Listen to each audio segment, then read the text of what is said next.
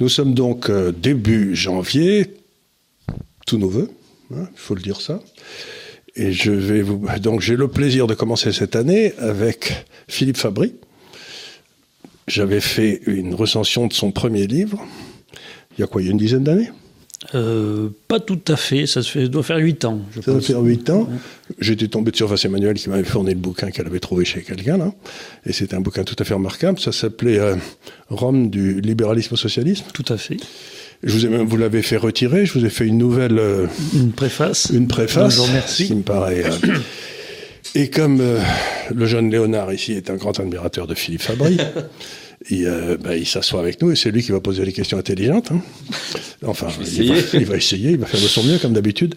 Donc vous le voyez à la mauvaise place. Cette fois-ci, vous voyez son, son profil droit. C'est ça. C'est pas, le profil, gauche, hein, parce, que, d'habitude il est assis là et on voit ce profil gauche. Ça change peut-être tout. J'ai peut-être une, une, voilà. une, tête tout à fait différente. Les gens ne me reconnaissent pas. En ne fait. me reconnaissent pas.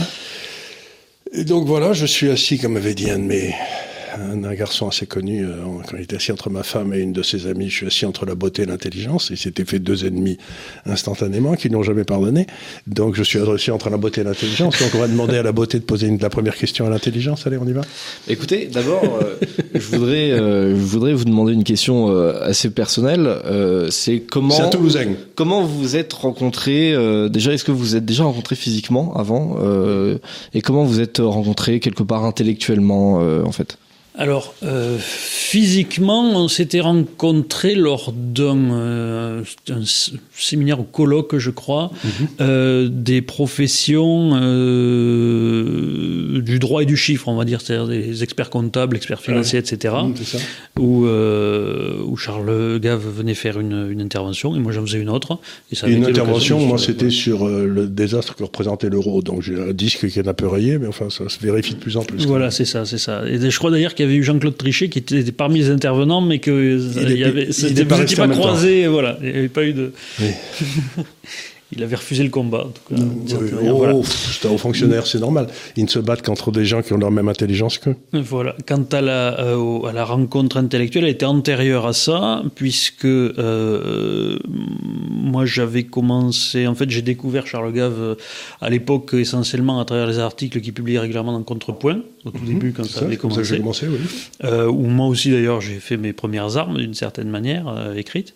Et, et, donc et ensuite il y a eu Rome, et puis c'est comme ça que les liens sont un petit peu tissés. Et lui, il était professeur à la fac de droit de Toulouse. Et comme j'ai sévi à l'époque, la fac de droit et les sciences économiques étaient au même endroit. Donc je connais très bien l'endroit où il est, euh, la petite cour intérieure, tout ça, je connais tout ça. J'étais qu'assistant, je ne vais pas grossir mes titres, mais on me le reprocherait. mais euh, voilà, effectivement, j'enseignais à Toulouse à ce moment-là.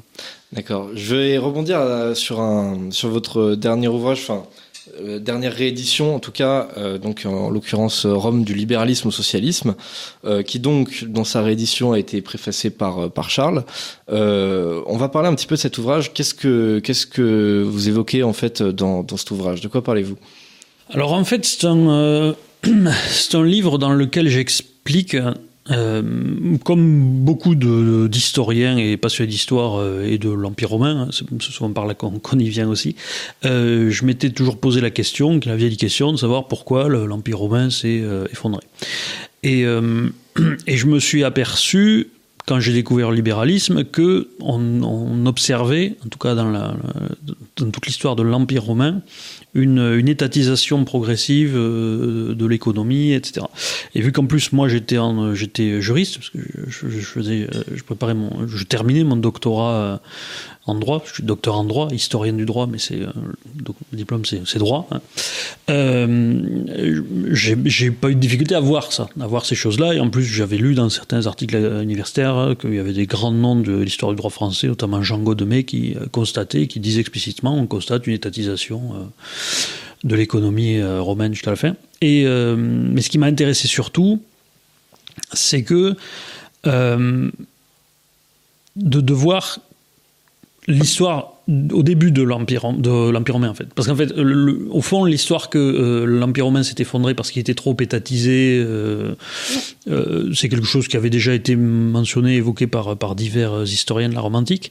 En revanche on va généralement pas chercher la raison de pourquoi dans un premier temps l'Empire romain a réussi. C'est-à-dire qu'est-ce qui a fait que la petite ville de Rome a euh, constitué un empire, comment elle s'est attachée, tout ça. Et donc en fait le sujet de ce livre, c'est d'expliquer les deux et surtout d'expliquer en fait la chute par le départ. C'est-à-dire d'expliquer justement que finalement il y avait des recettes, notamment euh, juridiques, libérales, à l'origine du succès de Rome et que toute l'histoire en fait de Rome, depuis le tout début jusqu'à la fin, c'est l'histoire d'une inversion progressive d'à peu près toutes les valeurs, et notamment euh, juridiques euh, et euh, par-delà économique. Ce que vous dites est extrêmement intéressant parce que ce qu'on voit très bien quand on lit votre livre, c'est quelque chose qui m'a frappé, c'est qu'on est passé dans le fond de l'état de droit au droit de l'État. C'est-à-dire que euh, l'État de droit, c'est l'endroit où tout le monde est, équivalent, est égal devant la loi. Et puis, euh, du lex, c'est lex, c'est-à-dire que la loi est dure, mais elle est la même pour tout le monde. Et puis, on voit petit à petit un glissement où, où le droit devient l'outil qu'utilise l'État pour renforcer ses pouvoirs. Donc, et donc c'est ce glissement qu'on constate dans nos sociétés depuis un siècle aussi. Tout, à fait, tout à fait. Et, euh, et donc ce que je donc c'est donc c'est ça que j'explique en fait hein, que ça a monté, ça a descendu. Je fais aussi un parallèle en expliquant qu'il se passe aussi beaucoup de choses dans nos sociétés modernes. Et euh, c'est quelque chose que j'ai enrichi ensuite d'un article que j'avais publié dans une revue scientifique pour le coup, parce que celui-là c'est un vrai article académique d'histoire du droit et qui est, joint, qui est ajouté en, annexe dans la réédition du livre euh, sur euh, sur l'évolution de l'idée même de justice à Rome euh, pendant l'Antiquité, et où j'explique notamment dans cet article, j'explique, je montre notamment en, faisant des travaux de, philologie que euh, parce qu'il y avait, une formule romaine qui était reprise par euh, Ulpien au IIIe siècle, qui était ius a justitia appellatum, c'est-à-dire le nom de droit Ius vient de la justice. C'est la déesse de la justice. Bon, et ce que j'expliquais, c'est qu'en fait, c'est une étymologie qui est fausse, puisque euh, c'est Justitia qui vient d'Ius. Euh, de manière assez simple. Bon, alors ça peut, ça peut paraître faire des jeux de mots comme ça, mais en réalité, ça a un sens extrêmement profond parce que euh, euh, ça veut dire que justitia à la base, ça ne désigne pas une notion morale qui est une espèce de but à atteindre, ça dénonce un état juridique. C'est l'état dans lequel le jus, le droit est respecté. C'est-à-dire que la justice, en fait, c'est l'état de droit. Euh, c'est le mot justicia, c'est en fait le mot latin à la base pour dire état de droit, mais qui a fini par signifier une notion morale, notamment, je ne vais pas faire le détail, mais en s'hybridant avec la notion euh, grecque de, équivalente, et qui a fini par devenir un équivalent à la fin de l'Empire romain plutôt de justice, même de justice sociale. Euh, et à ce moment-là, l'inversion totale, c'est-à-dire l'idée que c'est pas le droit qui est premier, c'est la morale et que le droit quelque part doit instaurer la justice et pas que le respect du droit en soi est la justice qui est une, inversion totale euh, et c'est ça morale dans. Et c'est ça que effectivement qu'on connaît, c'est le, le processus qu'on reconnaît au temps moderne parce que notamment ce qui est tout à fait fascinant, c'est qu'autant nous en Europe continentale notamment nous avons hérité du droit romain euh, tout fait, autant les anglo-saxons eux ont refait depuis le départ euh, le, même trajet que, que les Romains, puisque les Romains sont, ont inventé le droit. Ils ont créé un empire. Tout à fait. Et, les Romains ont inventé le droit, en fait, en, euh, euh, en partant de, de, de, cas et en, théorisant sur la base de cas de précédents, etc. Et donc, de ce point de vue-là, le droit romain primitif, en tout cas, on va dire jusqu'à la République, jusqu'à l'époque de Cicéron, c'est très proche de ce qu'est aujourd'hui le, le, droit anglais de common law, quoi, avec des, des, des, cas et surtout une, une théorie qui vient habiller tout ça et pratiquement pas de codification. Voilà.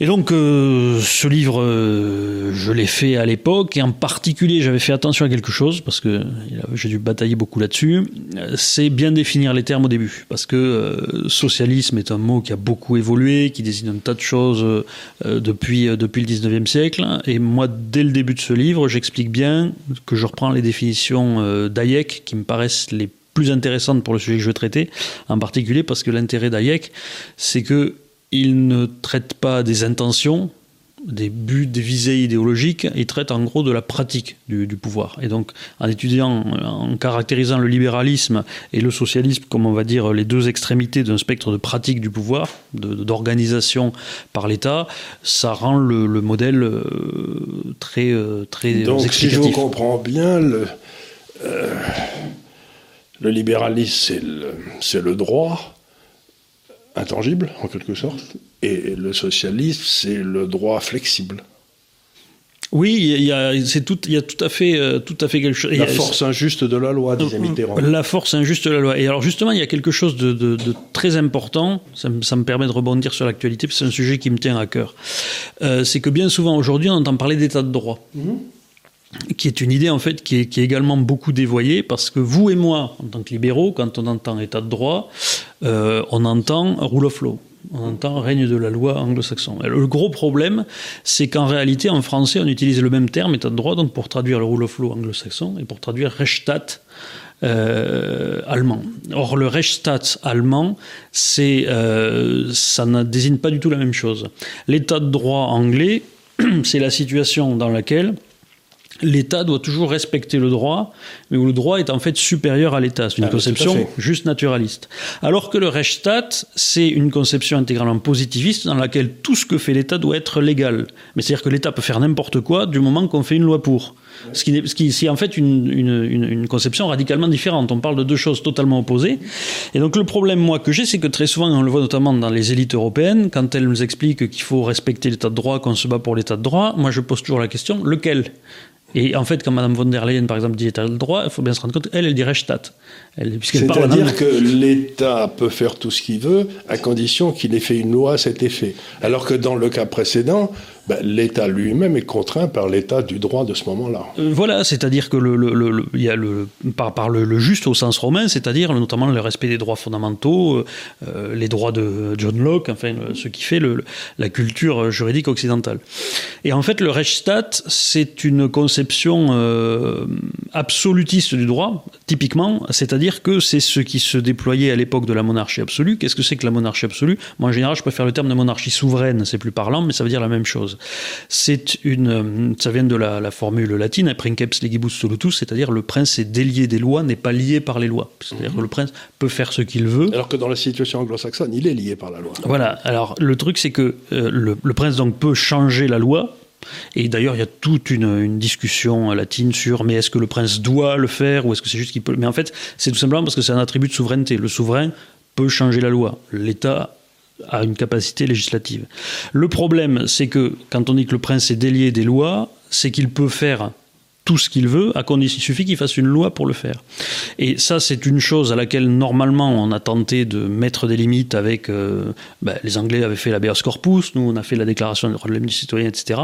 Mais avec le Rechtsstaat, on est encore dans cette conception-là, et, euh, et c'est profondément ancré, notamment dans la science euh, juridique allemande, puisque c'est tout le problème de la pyramide de Kelsen, etc qui est une, forme de colonisation allemande de la pensée, là aussi, euh, de la pensée française, puisque je me souviens, en première année de droit, c'est une des premières choses qu'on nous apprend, la pyramide des normes, et on ne nous l'apprend pas comme une théorie du droit possible, on nous l'apprend, on nous dit le droit, voilà comment c'est et comment ça marche. C'est-à-dire que vous avez euh, en haut la constitution, les traités, ensuite la loi, la coutume, etc. Et, à aucun moment on ne vous dit, mais par contre, il y a d'autres modèles, notamment un, un autre modèle qui est que le juste est une réalité qui est observable et même dans une certaine mesure mesurable, parce que c'est ça qui est à la base de la science du droit. La science du, le droit, c'est la science du juste. L'idée de la science juridique, c'est constater qu'il y a un certain nombre de solutions juridiques apportées à des problèmes qui apparaissent comme justes à tout le monde. Comment est-ce qu'on fait pour arriver à ces solutions-là? Parce que le premier problème des sociétés humaines, c'est que si vous avez un juge, je veux dire le, la justice, c'est comme tout, c'est un don. Il y a des gens qui font de bons juges ou de mauvais juges, parce qu'ils sont plus capables de déceler le juste ou quoi. Et le, tout le problème de la science juridique, c'est comment est-ce qu'on arrive à faire des bonnes solutions avec des mauvais juges.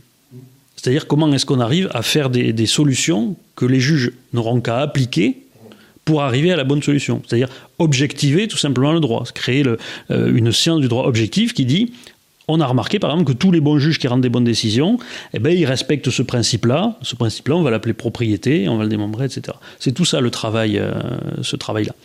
Et donc, mais ce travail-là, il présuppose que le juste existe déjà, ce qui n'est pas sur quoi tout le monde n'est pas d'accord, hein, oui. que le juste est une chose qui existe en soi, qui dépend pas de la volonté de l'État ou de la loi ou d'un groupe de personnes, que le juste Alors, existe. Alors, une seconde. Si le juste existe, euh, ça nous amène automatiquement à une espèce de pensée qui dit que le, le juste est en dehors de nous, qu'il vient d'ailleurs, que c'est pas, il y a une espèce de droit naturel, non? Oui, tout à fait. C'est-à-dire qu'il peut pas une société socialiste ne peut pas accepter des, des droits qui seraient au-dessus, comme ça, qui seraient euh, alors, c'est, oui, c'est, tout, c'est toute la difficulté. C'est un peu tout le paradoxe du XXe siècle. C'est toute la difficulté. Alors, ce qui, est, ce qui, est, amusant, c'est que c'est en réalité une, une, notion qui est tellement fondamentale pour tout juriste qui, euh, qui est honnête avec lui-même et qui se respecte que euh, Hans Kelsen lui-même avait été obligé, de, de, pour légitimer son système, d'essayer d'imaginer une hypothétique, il appelait ça la Grundnorm, c'est-à-dire la norme fondamentale. En fait, il retombait sur, le, sur, le, sur le, la chose qu'il, avait essayé d'évacuer depuis le début, c'est-à-dire le droit, le droit naturel. Mais euh, oui, tout à fait, c'est l'idée que le juste dépend de la nature humaine elle-même. Et, et inclus dans c'est-à-dire que la nature humaine a besoin du juste. Ah, a besoin du juste. Et alors, ce, qui ce que je trouve extrêmement intéressant, moi, c'est que, euh, c'est que les Romains, eux, ils ont notamment découpé le concept de propriété. La propriété, c'est simple. Dedans, il y a l'usus, le fructus, l'abusus. L'usus, c'est le droit d'utiliser les choses. Le fructus, c'est le droit d'en percevoir les fruits. L'abusus, c'est le droit d'en disposer, s'en séparer, le détruire, etc. Et ce qui est extrêmement intéressant, c'est qu'en revanche, c'est presque euh, un axiome chez les Romains, c'est-à-dire qu'il y a l'idée que c'est comme ça, mais, mais c'est pas plus démontrable que ça. Mhm. Et ensuite, les libertés sont pas démontrables. Et ce qui est très intéressant, c'est que si on prend un théoricien euh, libéral moderne comme Hans Hermann Hoppe, il a une idée très intéressante, qui est vous ne pouvez pas à propos de la propriété de soi-même, qui est un concept qui est admis par les justes naturalistes, mais qui n'est pas démontrable. Et Hans Hermann Hoppe a une idée toute bête, mais c'est génial, c'est de dire, c'est axiomatique, on ne peut pas le réfuter, tout simplement parce que tout individu qui va essayer de venir argumenter contre la propriété de soi-même, pour le faire, sera obligé de se comporter en propriétaire de lui-même. Parce qu'il devra argumenter, utiliser son cerveau, etc. Donc ça veut dire, c'est ce qu'il appelle une contradiction performative. Ça veut dire qu'à partir du moment où vous ne pouvez pas argumenter contre une chose sans, sans utiliser cette chose, ça veut dire que vous ne pouvez pas réfuter cette chose. Donc cette chose existe. Et si, vous, si on additionne, et c'est là que c'est brillant, c'est que si on additionne cet axiome du coup de la propriété de soi-même qu'il faut admettre. Qui avec, l'esclavage. Oui, alors justement, si on, admet, si on additionne ou si on, croise cette propriété de soi-même, qui interdit l'esclavage notamment, euh, avec la théorie euh, romaine de la pensée, le droit de user, euh, etc., hein, usus, fructus, abusus, on retombe sur les trois libertés fondamentales de John Locke, c'est-à-dire euh, liberté de travailler, de vendre, etc. Tout ça, c'est des idées locales, en quelque donc, sorte. Donc, tout, ça, c'est que finalement, le, système arrive à être, euh, à être parfait, à être bouclé surtout. C'est-à-dire la théorie du droit comme science du juste, pour moi, c'est quelque chose qui est tout à fait bouclé. Mais beaucoup ne s'en rendent pas compte, et, en tant que juriste, je, je sais que beaucoup de juristes même ne savent pas ça.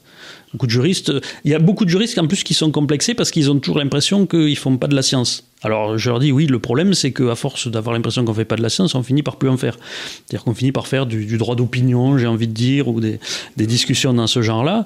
Euh, mais, alors qu'en réalité, les juristes ont une mission extrêmement noble, c'est de travailler à la, technologie de, découverte et de, fabrication du juste. Et donc pour revenir au sujet de Rome notamment. L'idée, c'est que le droit est une technologie qui fonctionne, et de la même manière que si vous avez une physique, une bonne physique, vous avez diffusé dans l'espace, si vous avez une mauvaise physique, bah, vous ferez rien, tout simplement. Et, euh, donc les sociétés qui sont libérales, puisque par définition le libéralisme, en, euh, principe, c'est le, fait d'admettre ça, d'admettre la réalité du droit euh, d'être régi par le droit.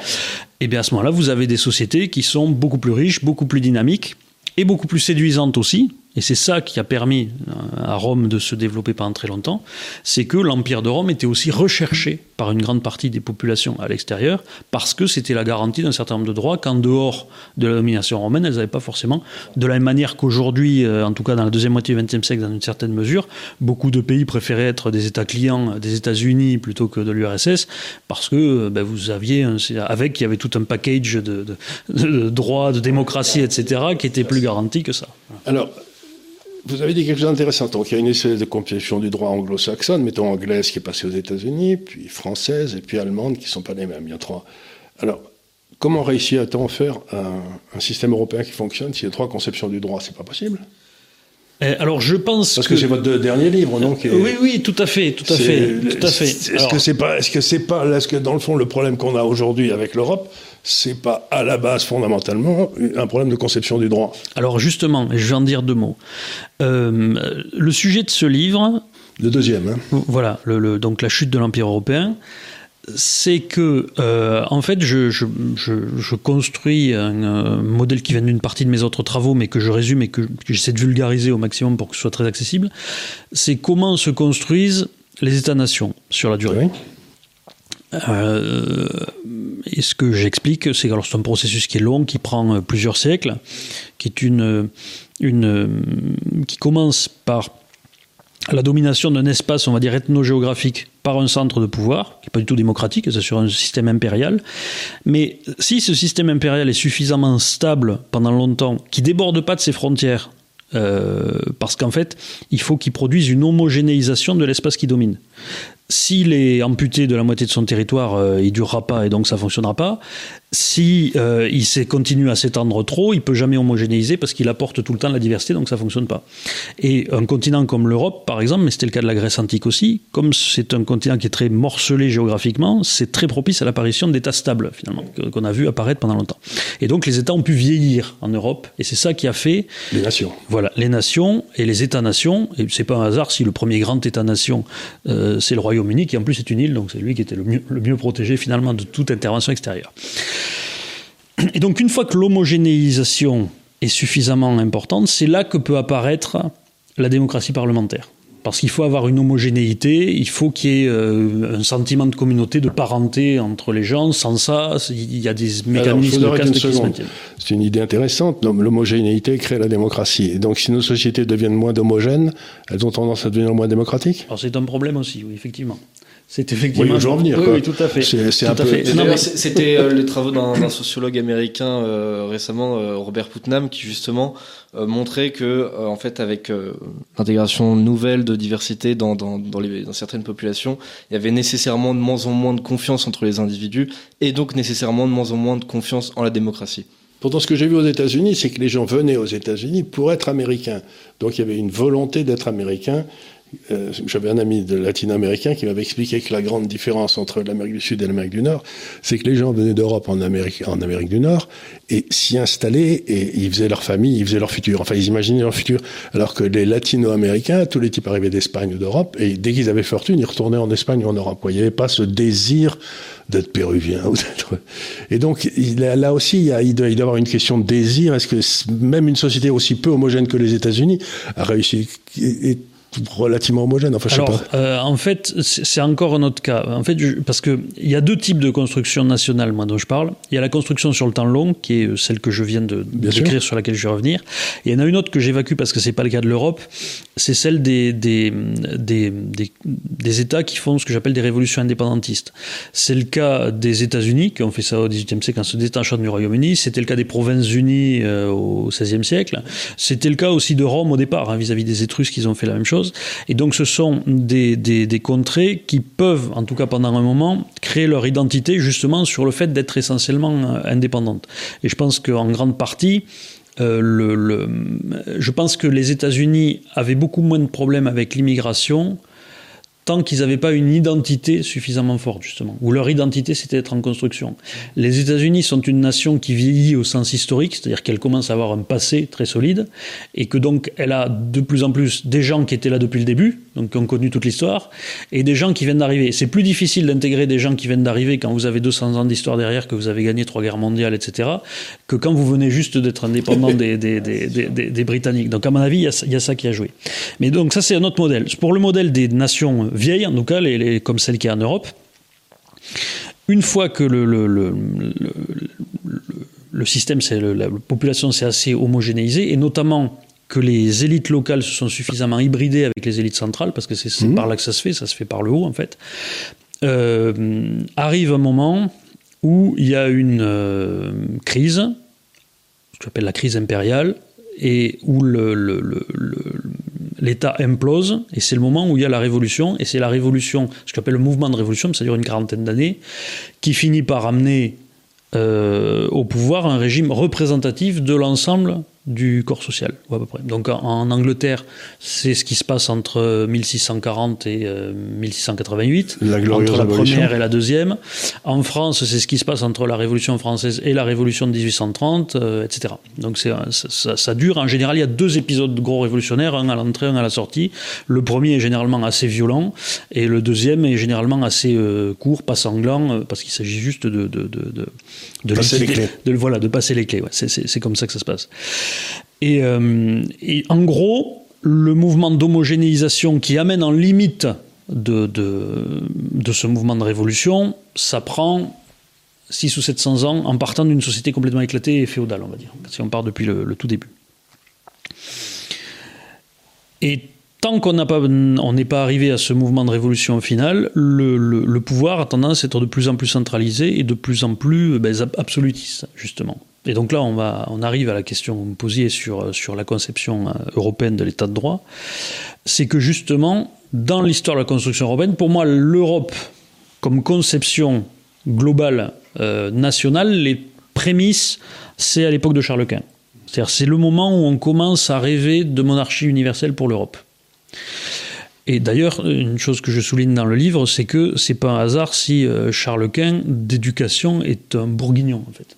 C'est-à-dire qu'il est, il est, il est, il a, voilà, il a été élevé exactement de l'espace qui aujourd'hui domine le reste de l'Europe de toute façon. Oui, vous prenez, il faut expliquer ça aux gens. Vous prenez de Stockholm jusqu'à Milan, une ligne droite, vous mettez 100 km de chaque côté, c'est là où il y a toute l'industrie européenne. Voilà, voilà, voilà. C'est ce que ça a été le cœur de l'Europe. Le cœur, le cœur de l'Europe, c'est là où la, toutes les révolutions sont voilà. Et en particulier tout ce que j'appelle l'espace rhénan, c'est-à-dire effectivement de, de, de, de, part et d'autre du Rhin, cet espace-là qui aujourd'hui est la mégalopole européenne. Quoi. Oui, il y a une nation qui a été ratée, c'est la Savoie, parce que si la Savoie avait pu aller euh, du, du, Rhône comme ça en remontant jusqu'à Munich, ça aurait été une belle nation. Hein. Ouais, ouais, mais c'était c'était. C'était juste, hein, ça, aurait pu.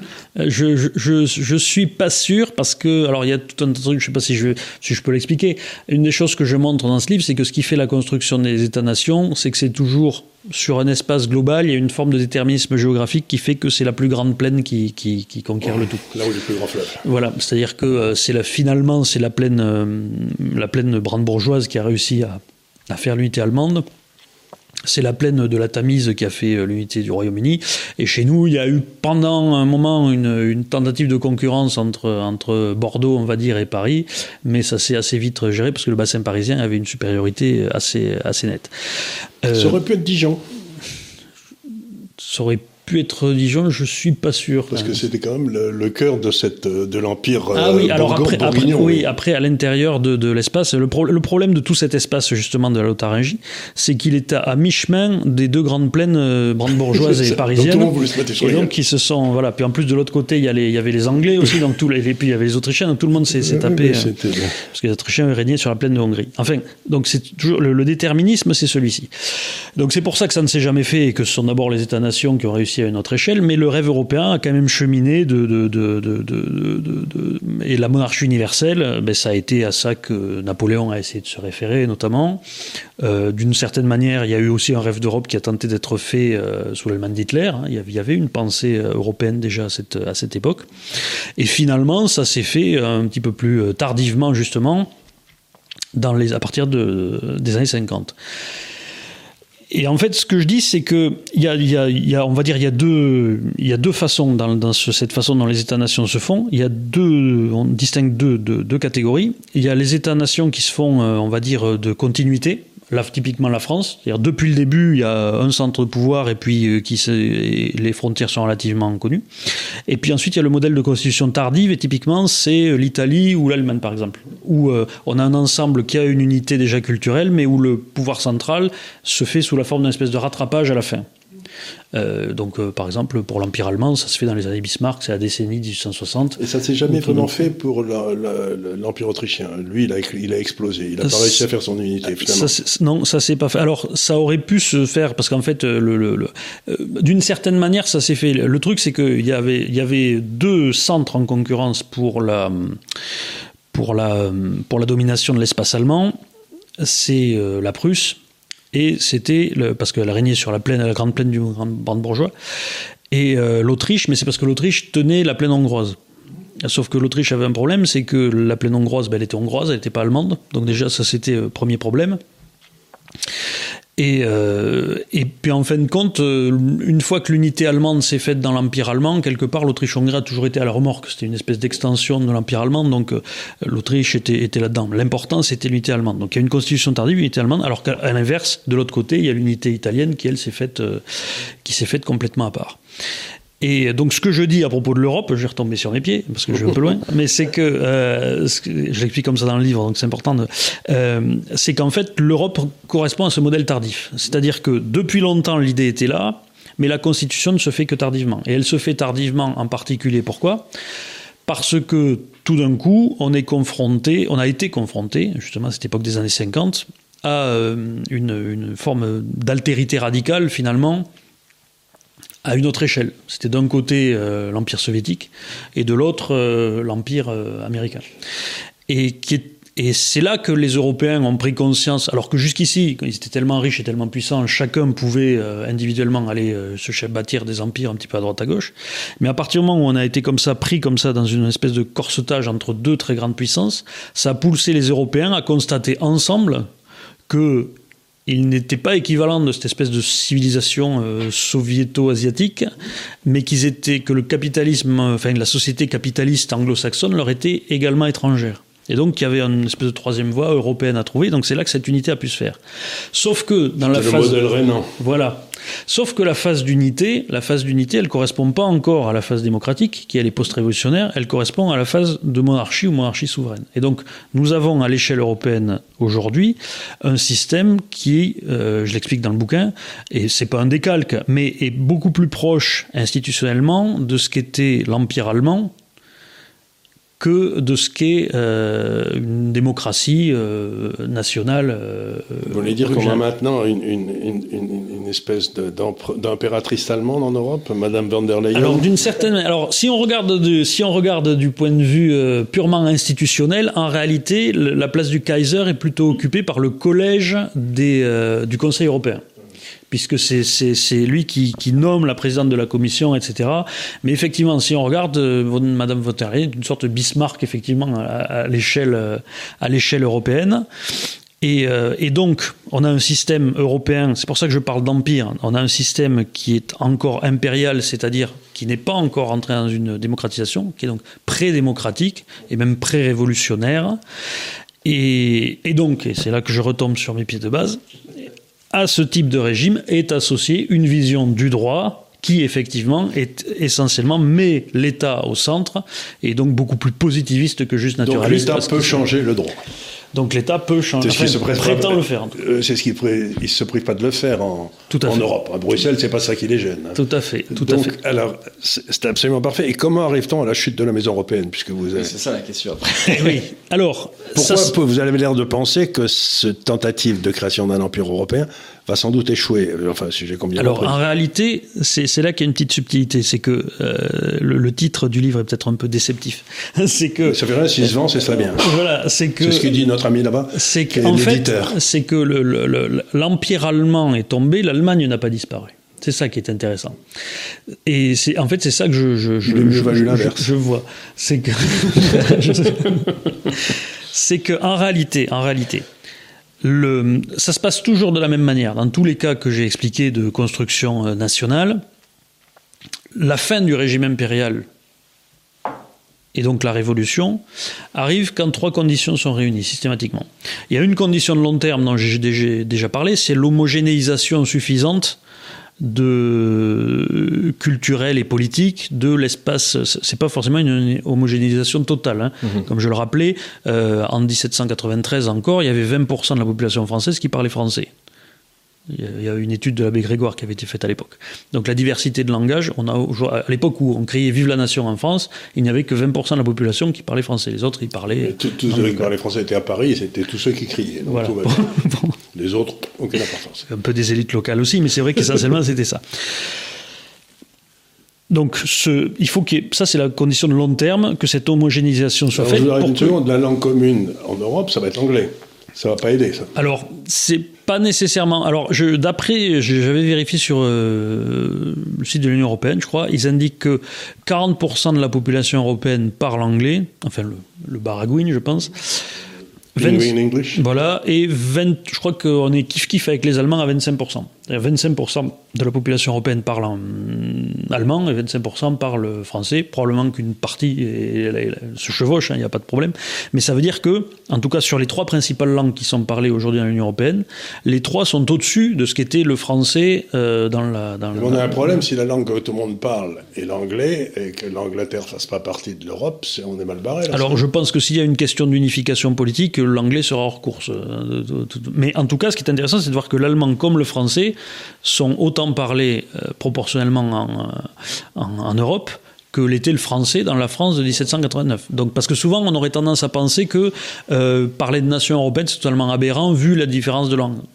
Non, si on admet qu'en 1789, la France était déjà une nation, on ne peut pas totalement l'exclure pour, euh, pour l'Europe à l'échelle européenne. C'est pour ça que les régiments à l'époque étaient locaux, c'est-à-dire il y avait le, régiment de Picardie, etc., parce que les gars comme ça, ils se comprenaient. Il fallait, qu'ils se comprennent, tout à fait. si, on, donnait les ordres en Picard ou en Gascon, parce que les Égyptiens ne comprenaient rien. Donc je disais trois. Donc le premier, l'homogénéisation suffisante pour que, tout simplement, la révolution puisse prendre forme euh, avec des, partisans euh, qui se reconnaissent et qui ont le même intérêt sur l'ensemble de l'espace. Et ensuite, il y a deux euh, éléments conjoncturels qui sont un, la délégitimation ou la perte de légitimité du régime impérial et sa ruine financière. Il faut qu'il y ait les deux. Parce que s'il y a que la perte ça arrive toujours. S'il y a que la perte de légitimité, tant qu'il y a de l'argent, ça peut tourner comme ça. S'il y a que la ruine financière, mais que le régime est encore légitime, il peut mobiliser les ressources euh, de sa population. Il faut qu'il y ait les deux en même temps. Et ça, c'est un truc qu'on trouve tout le temps. Euh, on, le trouve euh, à la veille de la réunion des États généraux en France. On le trouve à la fin de la Première Guerre mondiale pour l'Allemagne. On le trouve aussi, par exemple, en, en 1990 en Union soviétique. Hein, c'est mhm. le même problème. Donc il faut qu'il y ait les deux. Souvent, c'est une une guerre perdue qui entraîne la crise de légitimité, mais pas toujours. Hein. Ça peut être, euh, ben, comme en URSS, euh, une catastrophe comme Tchernobyl, par exemple, a été euh, terrible. C'était Solzhenitsyn et Tchernobyl. Voilà, voilà, Ils avaient perdu la légitimité, et puis il y a eu un désastre physique. Voilà, en général, il y a des facteurs convergents. Il y a des facteurs convergents. Et euh, les deux peuvent arriver simultanément ou pas. En France, c'est arrivé en décalé. C'est-à-dire que le régime, le, on va dire, a été délégitimé à partir de la guerre de 7 ans, pour moi, mhm. qui a été une une, une, une, honte nationale pour la France. On a perdu cette guerre de manière lamentable pour des histoires de cours, etc ce qui a, qui, a, qui a provoqué une crise profonde de l'autorité de la monarchie, mais la monarchie n'est tombée qu'à partir du moment où elle a été ruinée, c'est-à-dire euh, dans les années 1780. Il y a des pays pour lesquels tout arrive en même temps, notamment l'Allemagne euh, à la fin de la Première Guerre mondiale. Et donc une fois que ces critères-là sont rassemblés, là la révolution peut commencer, la fête peut commencer, j'ai envie de dire. Et ça, euh, je pense qu'en Europe, on est en train d'arriver à ce stade-là, puisque euh, la euh, politique, euh, que ce soit sanitaire, énergétique, etc., prévue par l'Europe, mais notamment par, par les élites européennes, c'est-à-dire justement ces élites de la mégalopole européenne, sont totalement discréditées par l'évolution actuelle de la situation. Et la, la, ruine risque de pas aller loin, de pas être très loin, puisque pendant longtemps on se disait, au bout d'un moment, bah, on fera payer l'Allemagne si jamais il y a trop de problèmes. Le, la, la hein. question, c'est on ne sait pas si on pourra la faire payer maintenant euh, dans la situation actuelle.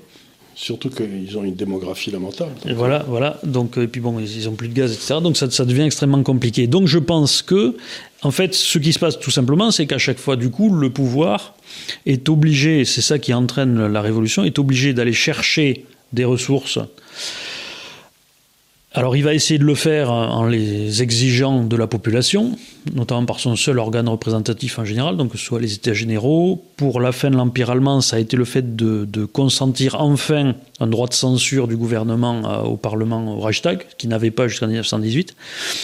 Euh, et euh, chez nous, ça serait le, par exemple le Parlement européen qui pourrait enfin obtenir un véritable droit de censure de la Commission, quelque chose comme ça.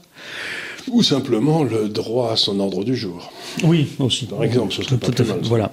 Et, euh, et, en fait, le, le, ce qui caractérise le mouvement de révolution, c'est que tout simplement, vous avez les. Alors, c'est ce que j'appelle ce que j'appelle les élites inférieures. C'est-à-dire, c'est la part de la population éduquée économiquement, euh, installée, etc., qui profite relativement du régime, mais qui n'est pas aux commandes. et qui accorde son crédit et son soutien aux élites tant que le système fonctionne. Et le jour où, où elle s'aperçoit que ça ne fonctionne plus, elle décide de prendre les manettes elle-même. Et c'est ça qui fait les révolutions. Souvent, on se demande, on se dit, souvent, on me dit, oui, mais comment est-ce que vous pouvez voir venir une révolution? Les gens sont calmes, etc. Je dis toujours c'est pas les gens qui commencent les révolutions. La révolution, elle commence jamais dans la rue. Les révolutions commencent quand vous avez cette élite inférieure qui laisse tomber les élites supérieures. À la fin de l'Ancien Régime, c'est toute la bourgeoisie qui, pendant des siècles, avait essayé de s'assimiler à la noblesse. Du jour au lendemain, elle s'est mise à la guillotiner. C'est ça le, qui se passe à la Révolution française. C'est que tout simplement. On pourrait faire nous-mêmes, ce serait une bonne idée de nouveau. Eh, oui, c'est Ce serait peut-être euh, guillotiner quelques inspecteurs des finances. Il va se passer des choses comme ça ou les envoyer en exil. Oui, euh, le Kaiser Guillaume II avait pas, a pas, est pas passé sur l'échafaud, mais il a été. Euh, il, Hollande, oui. il été exilé, donc euh, il n'est pas impossible qu'il y ait une partie des élites européennes qui, je sais pas, s'exile effectivement aux États-Unis ou ailleurs dans le cadre de la de la crise. Et, euh, et je pense que c'est ça qui va arriver. Et à ce moment-là, vous avez un changement des élites dirigeantes. Et c'est ça qui fait véritablement le, le, le, Mais est-ce qu'elle peut se faire au niveau européen ou est-ce qu'elle se fera au niveau des pays qui retrouveront une certaine autonomie? Alors moi je pense qu'elle va se faire au niveau européen parce que les... Alors je, je dresse le diagnostic dans le livre, je donne quelques exemples. Pour moi l'homogénéisation culturelle et politique du continent est désormais suffisante et désormais la plupart des problématiques se posent à l'échelle européenne. Euh, les gens, il euh, n'y a plus de séparatisme anti-européen en fait. La plupart des gens qui sont hostiles à l'Union européenne ne veulent plus en sortir. C'est plus tellement les grands partis ne, demandent plus ça. Euh, en revanche, il y a une volonté de renégocier le compromis à l'intérieur de l'Union européenne, notamment pour que la, ce que j'appelle l'Europe périphérique soit beaucoup plus, euh, beaucoup plus présente. Parce qu'actuellement, on a un système dans lequel justement cette mégalopole, cet espace rédent, cette nouvelle Lotharingie domine le reste du continent européen.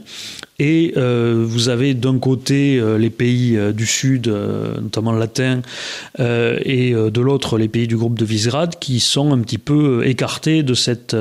Visegrad, c'est on, on, refait l'Autriche-Hongrie. Oui, il y a un côté comme ça, oui, mais sans l'Autriche, ce qui est peut-être mieux.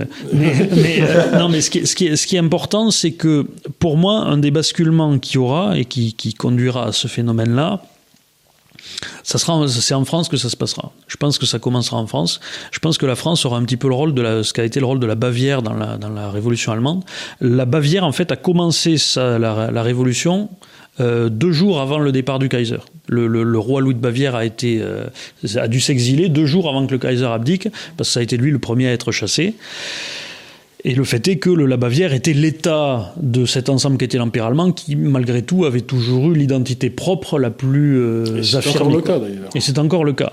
Et je pense que c'est le rôle qu'a la France dans l'Union européenne. Et je pense que un changement d'élite à l'intérieur de la France de ce type-là, assez brutal, permettrait de faire ce qui est pour moi un changement essentiel euh, de direction à la tête de la France, c'est que nous avons des élites qui n'ont pas compris que depuis les années 90, la France ne fait plus partie de la direction européenne. Mais qui continue de faire comme c'était le cas, et même qui rajoute dans le zèle euh, d'imitation de l'Allemagne euh, pour, pour tenter de rester dans ce système-là. Alors que la place, de plus en plus la place évidente de la France, ce serait de prendre la tête justement de la fronde de l'Europe périphérique, avec la Pologne, avec les pays d'Europe du Sud, pour dire euh, à l'Allemagne, pas pour dire à l'Allemagne, bon maintenant vous allez payer, il ne s'agit pas de renverser le rapport de domination, mais pour faire un nouveau compromis, justement, ce qui est celui des compromis révolutionnaires. Hein, on va voir le roi, on dit bon, d'accord, vous restez sur le trône, par contre, il va y avoir un recadrage. On va voir, c'est l'Assemblée qui va reprendre des pouvoirs, etc. Et à mon avis, c'est ça qui doit et c'est ça qui va se passer. Euh, mais, mais je pense que la priorité, c'est vraiment le changement des élites en France, parce que je ne vois pas le mouvement partir euh, dans notre pays. Je ne vois pas la Pologne être capable de lancer ce mouvement-là. Euh, elle est trop, euh, elle est trop marginalisée, notamment à cause de la France, parce que le, comme la France prend toujours plus ou moins le parti de l'Allemagne contre la Pologne, ben, ça, les, une ça, ça, ce qui est une idiotie totale. Euh, et, et, puis oui, comme on veut toujours se faire bien voir, on oublie qu'on est un pays très endetté, où on ne travaille pas assez, etc. Mais on prend toujours le parti des Allemands contre les autres pour, pour désigner des, des, essayer de désigner des gens qui sont plus mauvais élèves que nous, en fait. Et c'est la mauvaise attitude, en fait. Il faut prendre la tête de, de de ces gens-là. Rappelez que ce ne sont pas forcément des mauvais élèves, déjà, que ça peut être aussi simplement d'autres manières de faire les choses. et, et que c'est une manière qui doit avoir son, sa voix au chapitre. on, a, fait des travaux ici qui, qui pourraient vous intéresser un jour, il faudra que vous les regardiez. Mais on a essayé de... Vous savez, dans les pays, pays, vous avez deux choses à l'intérieur d'un pays. Vous avez le, revenu individuel, comment il est réparti, est-ce qu'il est égalitaire, est-ce qu'il est inégalitaire, et vous avez la liberté individuelle. Et aux États-Unis, ils publient des, les grandes universités publient des indices de liberté par pays et des indices de dispersion de la richesse par pays, qui sont complètement différents. Donc on a essayé de faire des travaux et on s'est rendu compte que si vous faisiez, que vous aviez un certain nombre de pays qui étaient à la fois très égaux et très riches, c'est-à-dire toute l'Europe du Nord, en particulier le Danemark, la Suède, etc., et une partie d'Allemagne, vous aviez des pays qui étaient très libres et pas très égaux, du style de l'Angleterre ou des États-Unis, et des pays qui étaient ni très libres, mais complètement pas égaux aussi, c'était toute l'Europe du Sud. Donc le vrai problème, c'est que ça correspond à vos trois notions du droit, c'est que vous avez dans le fond les trois droits que vous retrouvez comme ça, et vous les trouvez dans les statistiques, et vous pouvez très facilement faire un empire de chacun, de chacune de ces zones, mais je vois pas comment vous pouvez faire un empire en mettant deux zones complètement différentes. Où les, euh, donc je vois très bien qu'on pourrait avoir un, un empire scandinave, allez, comme dans le bon vieux temps, allez, un empire allemand, euh, un empire euh, allez, euh, catholique. Mais je vois pas comment vous pouvez coller les trois ensemble. Alors ça, c'est une, une possibilité. Je peux pas être tout à fait affirmatif quant au fait que l'Union européenne resterait totalement unie en un seul bloc. Il peut y avoir effectivement plusieurs pôles de ce type-là. parce que moi, quand, totalement... quand l'Union soviétique est tombée, j'étais stupéfait de voir réapparaître en cinq minutes tout l'empire suédois. C'est-à-dire que vous avez toute la Lettonie, la Lituanie là. Ils se sont rapprochés de la Suède, mais à une allure extraordinaire. Donc vous avez ces vieilles pesanteurs historiques et que vous retrouvez, euh, si vous voulez, dans, vous retrouvez euh, Visegrad, c'est quelque part l'ancienne Autriche-Hongrie, quoi. Et donc vous voyez ces espèces de machins historiques qui remontent à la surface comme des bulles. Et je pense très honnêtement que dans le cadre d'une bah de, mouvement tel que je l'envisage, justement, de, de, de, ce mouvement révolutionnaire à l'échelle européenne, la différence avec un pays comme l'Allemagne ou la France jadis, et je pense qu'il y aura une intervention assez forte des États-Unis qui essaieront d'aiguiller ça dans le sens qui les intéressera le plus. Ou de la Russie. Et, euh, aussi, aussi, aussi. Mais, mais, in fine, les États-Unis en particulier, ce qu'ils ne veulent euh, surtout, ne voudraient pas de voir apparaître cette nation européenne unifiée, justement, qui correspond et Je crois qu'ils ont une peur bleue de l'Allemagne. Pour eux, ce serait trop dangereux. Donc je pense qu'ils essaieraient plutôt de faire comme ça une espèce d'équilibre entre, entre des, des, des, des, C'est difficile de faire des, des conceptions. Euh, je crois que pour les États-Unis, dans le fond, c'est. Euh, le but, euh, c'est que quand vous regardez, ils ont toujours eu très très peur de l'Allemagne. Et ils ont toujours peur, au-dessus de tout, que l'Allemagne ne s'allie avec la Russie. Ah oui, ça, de manière ça, ça leur fout les boules de façon extraordinaire. C'est pour ça qu'ils sont en train de faire tout ce qu'ils font en ce moment. Donc, euh, donc moi, pour moi, euh, j'ai peur que l'Allemagne se dise bon, l'Europe c'est foutu. Bon, c'était un bon, on a bien aimé pendant que ça durait, mais c'est foutu. Donc on va essayer de se rapprocher de la Russie. Et c'est ça qui me fait. Moi, pour moi, c'est une des choses qui me semble un des, un des dangers actuels. Alors, en plus en tant que Français. Le, truc, c'est que je, ne suis pas sûr que l'Allemagne ait envie de se dire l'Europe c'est foutu. Le, pour moi, ce qu'a essayé de faire l'Allemagne depuis 30 ans, c'est justement d'utiliser euh, la Russie, parce que le, rapprochement il existe depuis euh, depuis, ah bah, depuis, hein. Schröder au moins, voilà, ou, ou et d'utiliser justement euh, ce, ce, cette profondeur, on va dire stratégique de la Russie pour affermir euh, sa domination sur l'ensemble de l'Europe. Pour moi, c'est ça le, le, gros problème. Et je, je, je fais souvent ce, ce c'est une chose que j'explique souvent parce que c'est vrai qu'on dit que les, les, les, les, Américains ont une, une, peur bleue de voir l'Allemagne et, et, la Russie s'unir, ça c'est très vrai. Mais ce que je dis toujours, moi, c'est que la, la, France devrait avoir très peur de ça aussi. Mais évidemment. Parce que chaque fois que c'est arrivé, ça a été une catastrophe pour nous.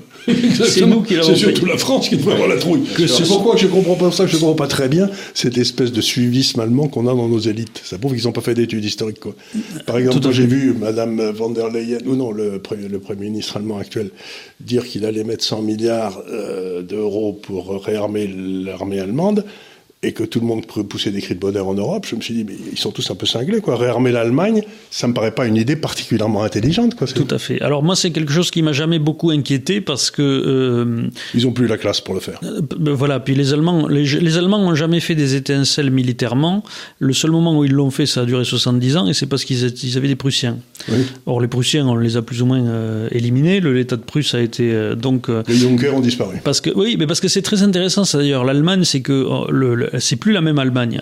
L'Allemagne de, de, de, de, 1870 à 1945, c'était la Prusse qui avait fait l'unité de l'Allemagne en réunissant tout cet espace de, de, de boutiquiers d'Allemagne de l'Ouest et les avait mis en randonnion. Et c'était les chevaliers teutoniques. Et, les avait fait marcher au pas. Voilà. C'était les chevaliers teutoniques. Les chevaliers teutoniques, c'était pas des tendres. Hein. voilà. C'était euh, parce qu'en fait, c'était tous ceux qui voulaient se battre en Allemagne, ils étaient partis là-bas, donc ça avait concentré effectivement tous ces gens-là. Et alors que ce qui, l'Allemagne qu'on a aujourd'hui, c'est un petit peu l'inverse. C'est tout cet espace justement de, de, de l'Allemagne, c'est plutôt des arts et de l'économie, hein, qui a jamais fait des étincelles militairement, qui a réannexé euh, ce qui était l'ancien espace prussien, mais complètement dévitalisé. Quoi. Surtout qu'on a piqué tout le nord, enfin tout la Prusse, la Prusse tout en haut, là on l'a piqué. C'est ça, oui. C'est ça. Donc, euh, non mais c'est bon. Écoutez, euh, le temps passe, le temps passe. Là, on mm. dit, on dit des bêtises, mais c'est pas grave, c'est intéressant. Alors. Pour vous, l'évolution de l'Europe, c'est qu'il va y avoir une espèce de tentative de remplacement de cette élite européenne qui, dans le fond, n'a aucune légitimité, il faut bien dire les choses telles qu'elles sont, par quelque chose qui aura un peu plus de légitimité. Je pense, oui. Je pense parce que c'est ce qui se passe toujours.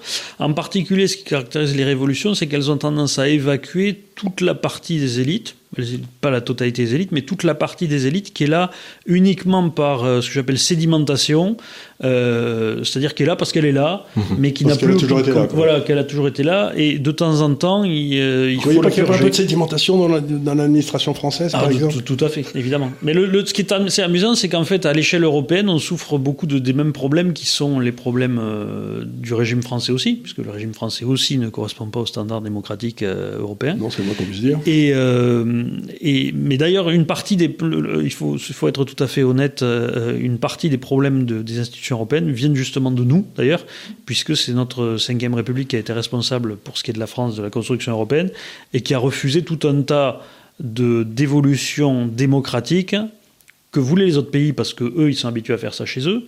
Je pense au contrôle du Parlement sur la Commission, euh, etc. Et que nous nous avons refusé pour des raisons de probablement souverainisme mal placé, parce qu'en réalité, ça ne, ça, ne, ça, ne, défendait pas la souveraineté de la France. Euh, et, mais qu'on a abandonné par ailleurs dans beaucoup de domaines. Donc qu'on a abandonné dans beaucoup de domaines. Il y, avait surtout la peur, en fait, je pense que c'est ça.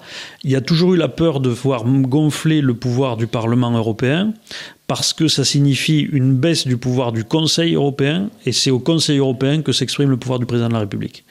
Et donc, euh, il y avait l'idée qu'abaisser le Conseil européen, c'était abaisser la présidence française, et comme tout ce qui est important chez nous, c'est la monarchie républicaine, euh, eh bien, on a refusé un certain nombre de, de, réformes qui auraient été bonnes en Europe et qui auraient été dans le sens d'une démocratie. Donc, si je vous comprends bien, en Europe, on devrait évoluer vers un système où il y aurait un Parlement représentatif, mettons, des peuples, et un, Sénat représentatif des États, où il y aurait un nombre limité, de façon à donner un pouvoir important aux États, même euh, je pense un petit peu un système tout à fait un système à l'américaine. Je pense que donc où il y aurait bicaméralisme, hein, qui représenterait le nombre de gens et l'autre qui représenterait euh, les pouvoirs. Tout à fait, tout à fait, parce qu'on ne peut pas faire un, État vraiment démocratique, représentatif en tout cas, et monocaméral à, l'échelle d'un État comme ça. Les États démocratiques monocamérales sont des petits États qui ont en général moins de 10 millions d'habitants. Euh, je pense, je crois que c'est le Danemark, euh, le Danemark la Suède, voilà, la Nouvelle-Zélande maintenant. Mhm. mais pour pour un, quelque chose, un ensemble de la taille de l'Europe, il, il, faut un, un Sénat capable de représenter, de représenter la diversité des territoires, de pondérer la démographie par la géographie. Pour moi, ben, c'est ça, ça. Alors, c'est une analyse intéressante. Je voudrais savoir, parce que nous, on en a beaucoup parlé lors de cette dernière année, euh, je voudrais connaître un petit peu vos analyses à la lumière justement de cette analyse euh, là sur euh, sur la chute de l'empire européen, sur les derniers épisodes électoraux en Europe. Donc notamment, je, pense notamment à trois exemples que sont l'Italie, la Suède et la France. Comment est-ce que vous, vous les analysez justement à la lumière de. Est-ce que c'est le début de la révolte je pense que ça, ça, doit être le cas, oui. Alors en, euh, en Italie, alors on va commencer par l'Italie. L'Italie, c'est intéressant d'abord parce que, encore une fois, il n'y a pas de, de, ce que je disais tout à l'heure. Il y a pas, c'est un vote qui est très protestataire à l'égard de la politique européenne, mais qui n'est pas euh, sécessionniste. Il n'y a pas de volonté de quitter. Donc c'est euh, toujours de rester dedans, mais de renégocier le compromis européen plus à, l'avantage euh, de la nation considérée. Donc ça, c'est un élément intéressant. Euh, pour ce qui est de la Suède, je connais moins, mais je sais que c'est de, ce qui s'est passé en Suède et ce qui se rattache aussi à la France, c'est la, poussée de, euh, euh, de la droite. alors, j'aime toujours parler d'extrême droite parce que c'est pas de la droite extrême en grande partie, mais de la droite dure, on va dire. qui, qui a une, une, position par rapport à un certain nombre de sujets, en particulier la question de l'immigration, qui est effectivement assez, euh, assez euh, commune. Et en particulier, ce, qu'on a, ce, qu'on a, ce qui est intéressant en Suède, c'est que dans les dernières euh, années, pendant longtemps, on a vu une chose qui était assez similaire à ce qu'il y avait en Allemagne, c'est-à-dire une coalition vraiment des centristes qui visait à écarter du pouvoir cette droite dure. Et on voit maintenant que cette, cette droite a des résultats électoraux suffisamment significatifs pour qu'on ne puisse plus la tenir hors du jeu. Sauf en France, on la tient encore hors du jeu pour d'autres raisons. Euh, mais, euh, mais la France, pour moi, c'est quelque chose de vraiment très très intéressant ce qui s'est passé en France euh, la dernière fois. Et ça, ça illustre ce que j'appelle l'intelligence du peuple. C'est-à-dire que souvent, nos technocrates, quand ils traitent de la démocratie, c'est pour ça qu'ils ne comprennent pas la démocratie. Les technocrates ne comprennent pas qu'il y, a eu une intelligence collective du peuple. Et donc, ils, donc, ils regardent tout sous forme d'agrégat. Et donc, ils disent que les gens votent pour eux, pour leurs intérêts, etc. Et ce que je trouve extrêmement intéressant, c'est que nous avons un pays qui a un déficit de démocratie, en particulier de démocratie parlementaire.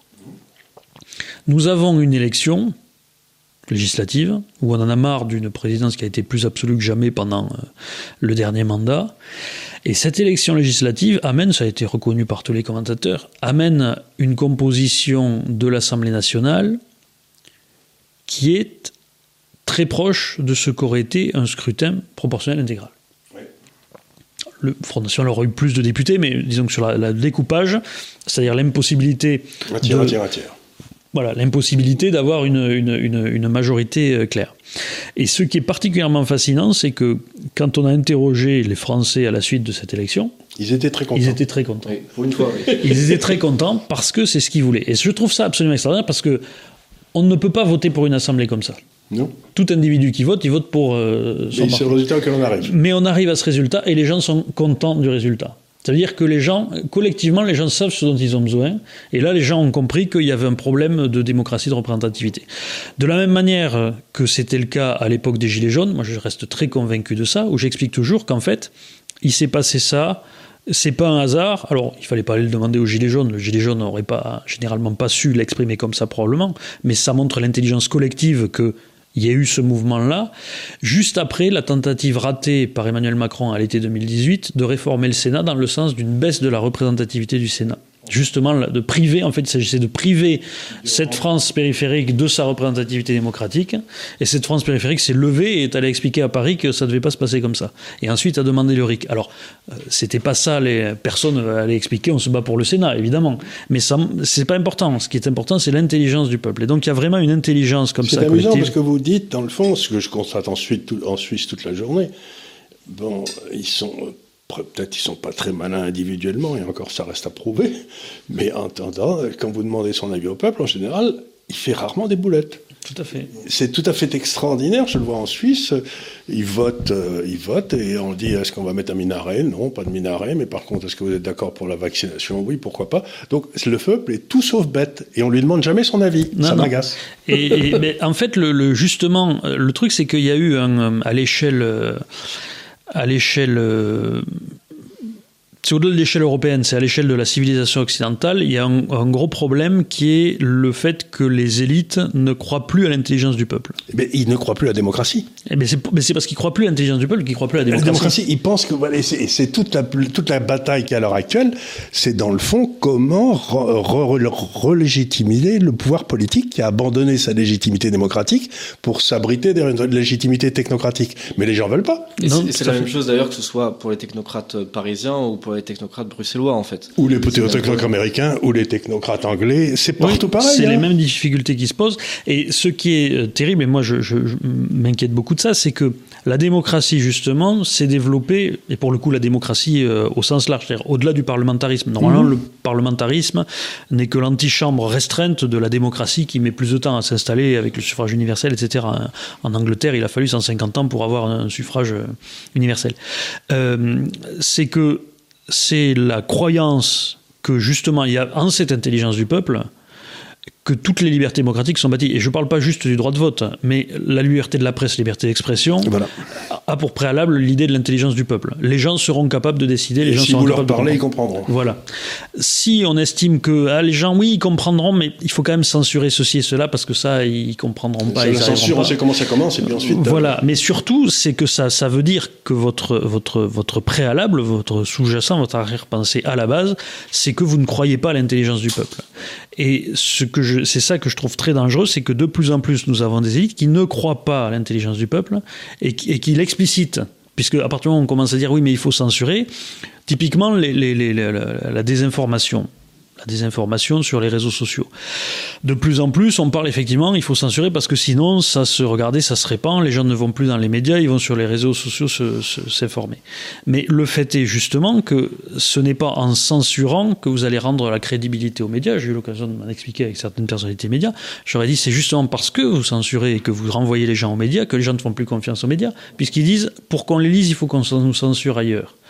Donc c'est pas comme ça que ça fonctionne. Il faut d'abord faire confiance aux gens, laisser les et la presse était, vous pouviez dire dans la presse des années 1920-1930 des choses bien plus violentes que ce que vous pouvez dire encore aujourd'hui, même sur les réseaux sociaux. Exactement. Mais pour accepter ça et pas pour dire oh là là il va falloir censurer ou on va contrôler. Alors, votre phase révolutionnaire dont vous parlez, est-ce qu'elle passe par un retour du peuple au premier plan ou est-ce qu'il y a une nouvelle élite qui monte et qui, euh, qui change la donne? Parce que pour moi, c'est essentiel. Si c'est une nouvelle élite, je ne veux pas en entendre parler. Si c'est le peuple qui revient au premier plan, ça m'intéresse. Vous ce que je veux dire? un peu, Alors, de toute façon, c'est toujours une élite qui dirige. La, la, la question, c'est de savoir est-ce que cette élite, euh, représente au moins suffisamment le peuple en son ensemble ou est-ce qu'elle ne le représente pas? C'est ça la grande question.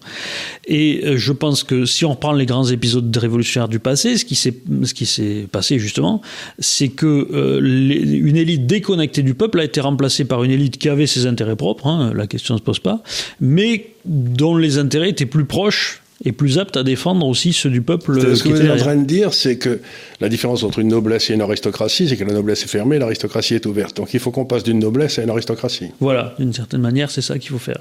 Et je pense que c'est ce qui va se passer. Je pense qu'il y a une grande partie de l'élite européenne qui va être dégagée et remplacée par une élite qui sera, alors peut-être pas intégralement, mais en tout cas que la composition de l'élite va devrait intégrer beaucoup plus d'éléments venant de l'Europe périphérique justement euh, est capable de la représenter. Parce que le, le, le, gros problème, c'est quand l'élite, à force de tourner en vase clos, ne représente plus la population. Ça, c'est une autre chose que j'explique aussi.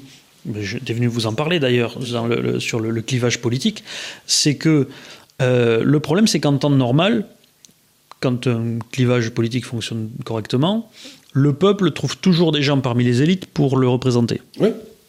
C'est-à-dire que le, euh, il y a Jaurès. Des, voilà, il y, a des, il, y a, des élites qui sont proches du peuple et qui, qui sont la voix du peuple. Et qui parfois en sont, et en sont sortis. Voilà, tout à fait, tout à fait. Et, euh, et là, nous vivons dans une phase, et c'est visible en France, c'est visible à l'échelle européenne, effectivement, où les élites sont très élitocentrées, justement, et où tous les membres des élites ont tendance à essayer. En fait, c'est un phénomène de cour, hein, tout simplement. Euh, toutes les élites ont tendance à venir à la cour. Si toutes les élites viennent à la cour, parce que l'important en tant qu'élite, c'est d'aller briller à la cour, eh ben, elles sont plus du tout en contact avec le peuple. Elles rompent le contact avec le peuple. Elles le le contact avec le peuple. Le peuple ne les reconnaît plus. Mais du coup, ça donne quoi? Ça, ça crée un espace et vous avez une autre élite, parce que la nature a horreur de vide. Mhm. Et si le peuple n'a plus, si les élites se concentrent à la cour, il crée des élites alternatives. Et ce qui caractérise les moments de révolution en Hollande, c'est que vous avez une partie de ces élites alternatives qui arrivent au pouvoir. Vous m'avez montré aujourd'hui, d'ailleurs, cette carte extraordinaire des résidences secondaires en France. Oui, tout à fait. Où c'est carrément Bordelais station balnéaire, la Côte d'Azur, un petit peu là-bas le sud-est du côté de Perpignan, mhm. et puis ensuite toutes les stations balnéaires de la jusqu'à la Bretagne, et puis voilà. Donc on se rend compte que toutes les résidences secondaires sont maintenant Il n'y a plus personne qui a une résidence secondaire au centre de la France. Mais autrefois, les élites, elles vivaient avec le peuple au centre de la France. Elles avaient leur château au milieu, si je veux dire. Tout à fait. Et donc, on a maintenant des élites. Ceux qui ont des résidences secondaires, on peut penser que c'est les élites. Donc, ils sont tous au bord. Et il n'y a plus personne au milieu. Il n'y a plus personne au milieu. Et c'est une Qui chose va, très qui intéressante. représenter ces gens-là? C'est que justement, euh, c'est pour ça qu'il y a maintenant des, des attaques sur les résidences secondaires. On entend beaucoup. Alors on dit que c'est à cause des tensions sur le logement, et c'est vrai. Mais encore une fois, intelligence Pas du peuple. Hein. Oui, non pas Clermont-Ferrand. Mais justement, encore une fois, intelligence du peuple, il faut voir quel sens là derrière. Et pour moi, le sens est assez clair. Avant, justement, c'est ce que vous disiez, la résidence secondaire de, des élites, euh, des notables dans les villes, c'était la trace de leur origine géographique. Et c'était le lieu de leur attachement encore avec ce qui étaient leurs racines, euh, qui étaient euh, de, de gens qui souvent étaient montés à la ville, je sais pas, de, des fils de propriétaires euh, de paysans aisés qui étaient devenus avocats en ville ou des choses comme ça. Alors qu'aujourd'hui, essentiellement, la résidence secondaire, c'est celle d'un membre des élites urbaines qui a fait de l'argent et qui va ensuite s'acheter une belle maison en bord de mer. etc. C'est pour ça qu'on ne le trouve tous que dans les, essentiellement sur les littoraux et pas effectivement Et à- dans les à stations. côté de Clermont-Ferrand. Voilà.